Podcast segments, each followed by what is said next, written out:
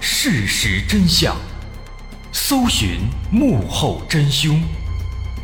欢迎收听《绝密档案》，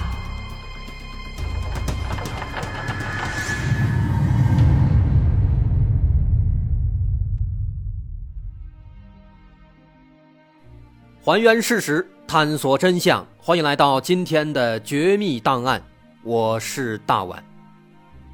在以往的节目中，我们说过一些毒枭或者毒贩子，这些毒贩呢各有各的特点。国外的，比如我们说过备受人们爱戴的大毒枭艾斯科巴；国内的，比如号称用冰毒打开外国大门的佛系大毒枭刘朝华。这两名毒贩，前者靠着独有的人格魅力和善良的行为赢得民心，而后者呢？靠着高智商和语出惊人的奇葩言论红遍网络。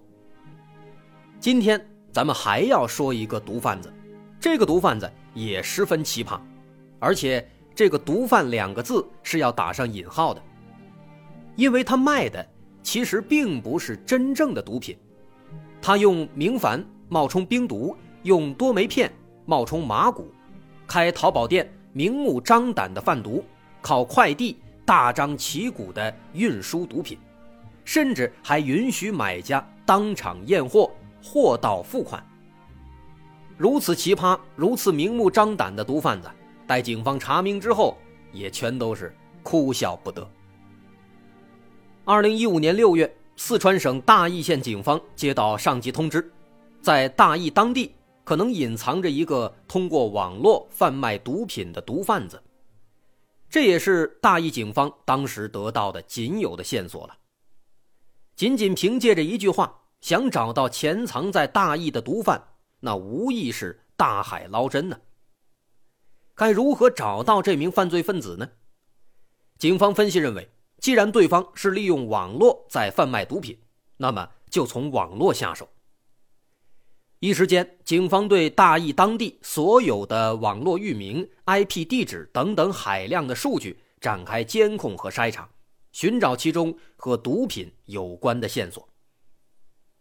几天之后，在数十亿条的网络信息当中，警方发现了一则非常奇怪的广告。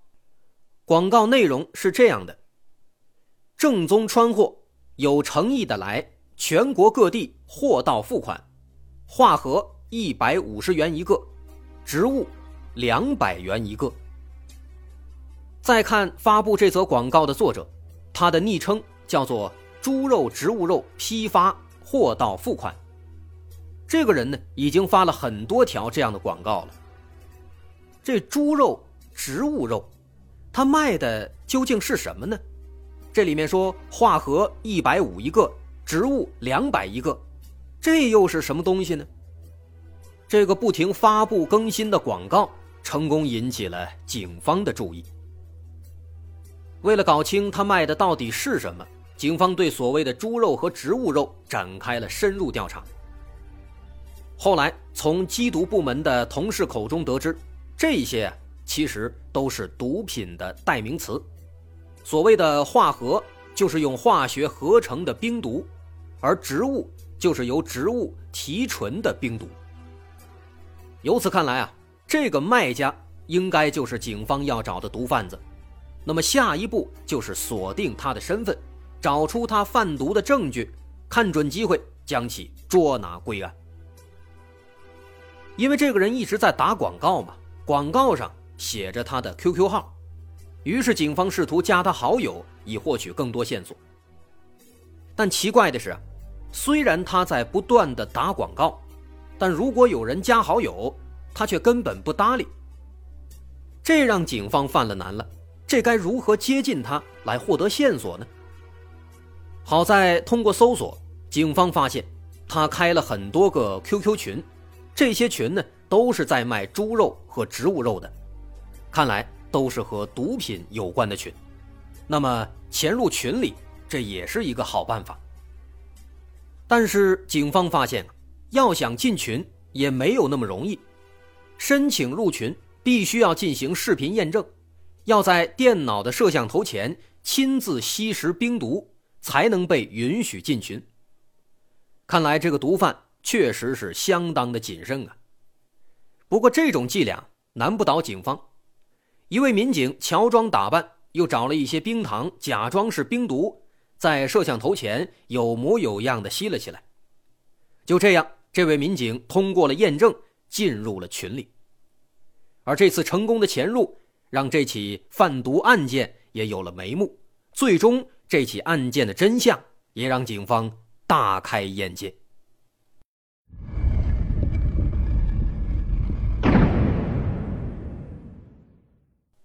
通过群里的聊天信息，警方逐渐掌握了一些情况。在这些群里的都是瘾君子，他们会在群里交流心得，也会向群主购买毒品。在这里，那些毒品明码标价，而且支持视频验货，还可以全国各地货到付款。如果不满意，甚至还可以退货。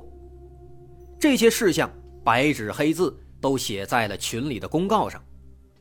看上去，这个卖家非常的诚信，对瘾君子来说也相当具有诱惑力，因此群里很多人都在询问价格。热闹的群聊给警方提供了机会，他们死死盯住群里的买卖信息，没多久，终于发现了一条有用的线索。有一天，群里有一个山东青岛的买家向群主购买了少量的冰毒，几天之后啊，这些冰毒会以快递的方式被寄给买家。那么，如果能够截获这袋冰毒，警方就可以根据包裹上的寄件人的信息来锁定毒贩的地址和身份了。于是，警方马上赶到青岛，在获得当地警方的协助之后，开始对近期快递站点的所有包裹全都展开筛查，只要是来自四川大邑的，一律拦下来。很幸运，那段时间来自大邑的包裹只有一个。那毫无疑问，这就是那包毒品。于是，这个包裹被警方亲自送到了买家的手中。而看到警察，买家吓得浑身发抖，只能交代了自己吸毒以及知道的有关这名毒贩的所有的消息。不过，实际上，这个买家知道的也不多，毕竟是网络购买。他光知道这个毒贩的地址在四川大邑县王寺镇，那个人呢好像是姓罗。此外，买家表示，这个毒贩在淘宝上开了一个店，标题就写着“出售猪肉、植物肉”，在商品的详情页面，甚至明目张胆的直接把毒品的照片全都放了上去，随便一拉就是几十张照片，所以买家看到之后，对这个店家是非常的信服。这样的一种操作方式啊，也让警方是大开眼界。毒贩子见过不少，但是直接在淘宝上开店并且公然叫卖的，却一个也没有。于是警方兵分两路，一路根据买家提供的线索，在大邑县王寺镇展开排查，对所有可疑人员进行摸排；另一路利用淘宝店铺和犯罪分子展开周旋，套取更多信息。没多久，第一路警方就有了线索，在王寺镇迎新街有一个叫罗金成的。根据街道反映，这个罗金成啊非常奇怪，平时深居简出，也不出来工作，几乎天天在家里。但平时呢也不和大家走动，偶尔街坊邻居见面了也从来不打招呼。那这个罗金成的生活方式呢，看起来确实是有些奇怪。但他到底是不是毒贩呢？还是说他仅仅只是一个比较宅、比较不合群的普通人呢？目前还不好说。这个时候啊，警方忽然想到，既然那个毒贩他是通过快递来运送毒品，那么平时他发的快递啊，肯定比较多，量比较大。于是警方就找到了附近的快递网点，经过查询。发现这个罗金城啊，他平时的发货量确实是比较大的。那么由此，罗金城的嫌疑再次上升。随后，警方又调查了罗金城的户口和档案，发现他是一名前科人员，曾因为非法持有枪支罪入狱，并且还有吸毒史，是一个瘾君子。两年前，妻子和他离婚了。目前，四十六岁的罗金成独自居住，并且没有正当职业，没有经济来源。这些特征更加重了警方对他的怀疑。他是一个瘾君子啊，妻子就是因此和他离婚的。而瘾君子为了能够持续不断的得到毒品，往往都会以贩养吸，所以罗金成极有可能就是那名毒贩。二零一五年六月十一日，快递公司接到电话，罗金成又要发快递了，而且这次数量还不少。这是一个绝佳的机会，警方全副武装，跟随快递员来到罗金成家中，趁其不备。把罗金成一举抓获。随后，在罗金成的住处，警方发现了他开网店使用的电脑，上面有大量的发货记录和群聊记录。此外，还搜到了很多小袋子，里面装的全都是毒品，总共有四十多公斤。四十多公斤，好像不算太多，但是对于毒品来说，我们要知道。像是海洛因、冰毒这类的常见的毒品，超过五十克就有可能被判死刑的。不过后来啊，在面对警方的审讯的时候，罗金成却非常的淡定。他说：“那些毒品其实都是假的，即便给我一万个胆子，我也不敢贩毒啊，那可是要杀头的。你们放心的查吧。”这番话呀，警方一开始是不信的。但是后来那些毒品的检验结果出来之后啊，警方直接愣住了。在那四十公斤所谓的毒品里面，其实只有零点四克是真正的毒品，其他的全都是明矾和多酶片。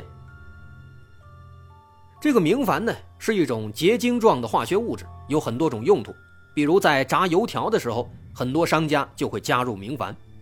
这个东西看起来和冰糖差不多。而冰毒和冰糖长得几乎一模一样，所以罗金成其实是用明矾来冒充冰毒，再卖给那些买毒品的买家。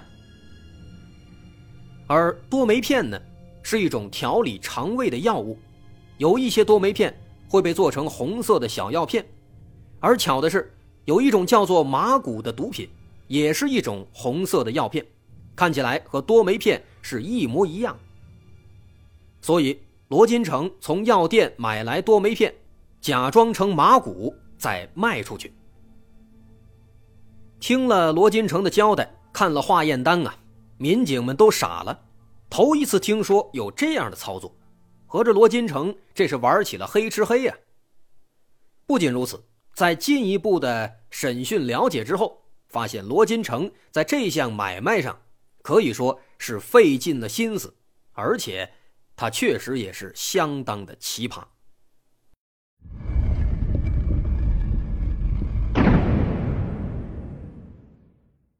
之所以会选择贩毒，其实就是为了以贩养吸。但是罗金成胆子比较小，他不敢真的去贩卖毒品，于是他就想了一个歪点子：黑吃黑卖假毒品。因为之前本来就吸毒嘛，对毒品了解的比较多。所以他就精心挑选了一些替代品，用明矾冒充冰毒，用多酶片来冒充麻古。那么货解决了，该怎么卖呢？他没有贩毒的路子，就想到了现在非常方便的网购。网购的话，东西卖出去，对方不知道自己是谁，卖假货应该非常安全。于是他就花了一些钱，专门报了一个班去学习如何开网店。接着用自己的身份证注册了一个淘宝店，开始大张旗鼓的贩卖毒品。虽然在宣传上那是大张旗鼓，但在实际操作时他非常小心。每次发货时，除了明矾，罗金成都会在包裹里放一张化工厂开具的明矾化验单，同时再装上一盒茶叶，假装自己是卖茶叶的。如果快递站问起来，就说这明矾是赠品，因为罗金成自己身上经常起湿疹，他就把明矾和茶叶放在一起煮，然后擦拭身体，所以买茶叶送明矾也还说得过去。茶叶加明矾成本在五块钱左右，但是他当冰毒卖给别人，价格高达几百甚至一千块钱。但毕竟卖的是假货呀，为了最大程度保证自己的安全，他还采取了很多其他措施。首先，如果买家是四川省内的，那么就说没有货不卖，这是为了防止对方发现是假货以后找上门来。而四川省外的，因为距离比较远，对方想来也没那么容易。其次，所有毒品一律货到付款，支持当场验货，这是为了打消对方的顾虑。在验货的时候，因为外观真假难辨，往往直接就付款了。因为验货呀，它毕竟也就是单纯的看一看长得是不是那个冰毒的样子，总不能说打开之后当场就吸一口吧，那也不现实。而且呢，如果不满意，发现了是假货了，还支持无条件退货。毕竟这成本就几块钱嘛，那想退就退嘛，也没有什么损失。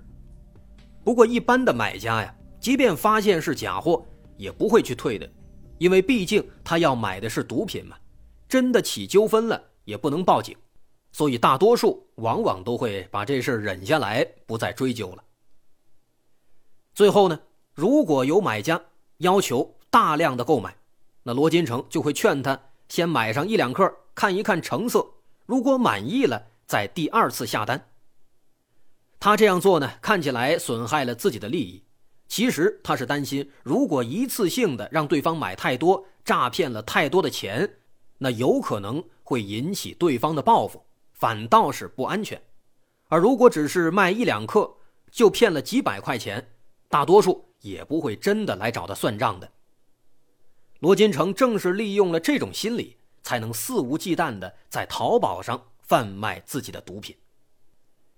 在罗金成看来，他卖的是假毒品，明矾和多酶片都是正经的东西，不犯法。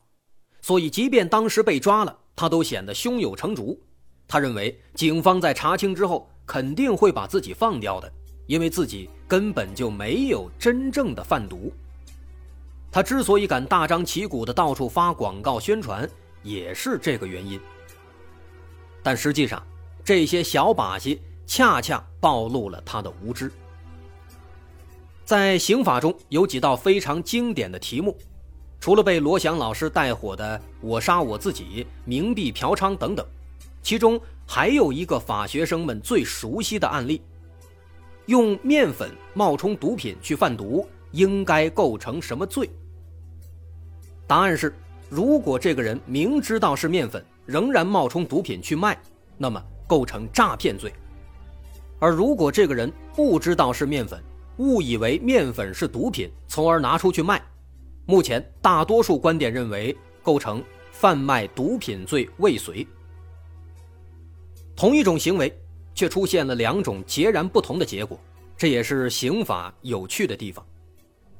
第一种情况，明知道是面粉，假冒毒品去卖，为什么构成诈骗罪呢？其实从我们朴素的个人情感来讲，如果我们自己是买家，我要买的是稀的粉儿，但是你给我发的是吃的粉。我当然会感觉被骗了，所以诈骗。而如果从专业角度来说，诈骗罪的构成有五要素：行为人虚构事实、隐瞒真相，实施了欺诈行为，这是第一要素；第二要素，导致了被害人陷入了错误认识；第三要素，出于错误认识，被害人自愿处分财产，交付了财物；第四和第五要素，行为人获益，被害人受损。那么罗金成的案子刚刚好就符合这五个特点：明矾和多酶片冒充毒品欺骗买家，欺诈行为有了；买家误以为那是真的毒品，陷入了错误认识；而基于错误认识，买家又自愿付钱买了假货，最终罗金成赚钱，买家赔钱，符合五要素，所以这就是诈骗。那么第二种情况，不知道是面粉。误以为面粉是毒品去卖，为什么构成贩卖毒品罪未遂？这个其实很简单了，他误以为是毒品，从而去卖，说明他想卖的就是毒品，他就是想犯这个罪，只不过呢，实际上那是面粉，所以他并没有真正的让毒品流入市场，所以就是未遂。罗金城的故事符合第一种情况，这个故事也告诉我们，即便是耍小聪明，也得具备相应的知识。他美滋滋的以为自己卖的不是毒品就没有犯罪，殊不知，即便不构成贩卖毒品罪，也已经构成了诈骗罪。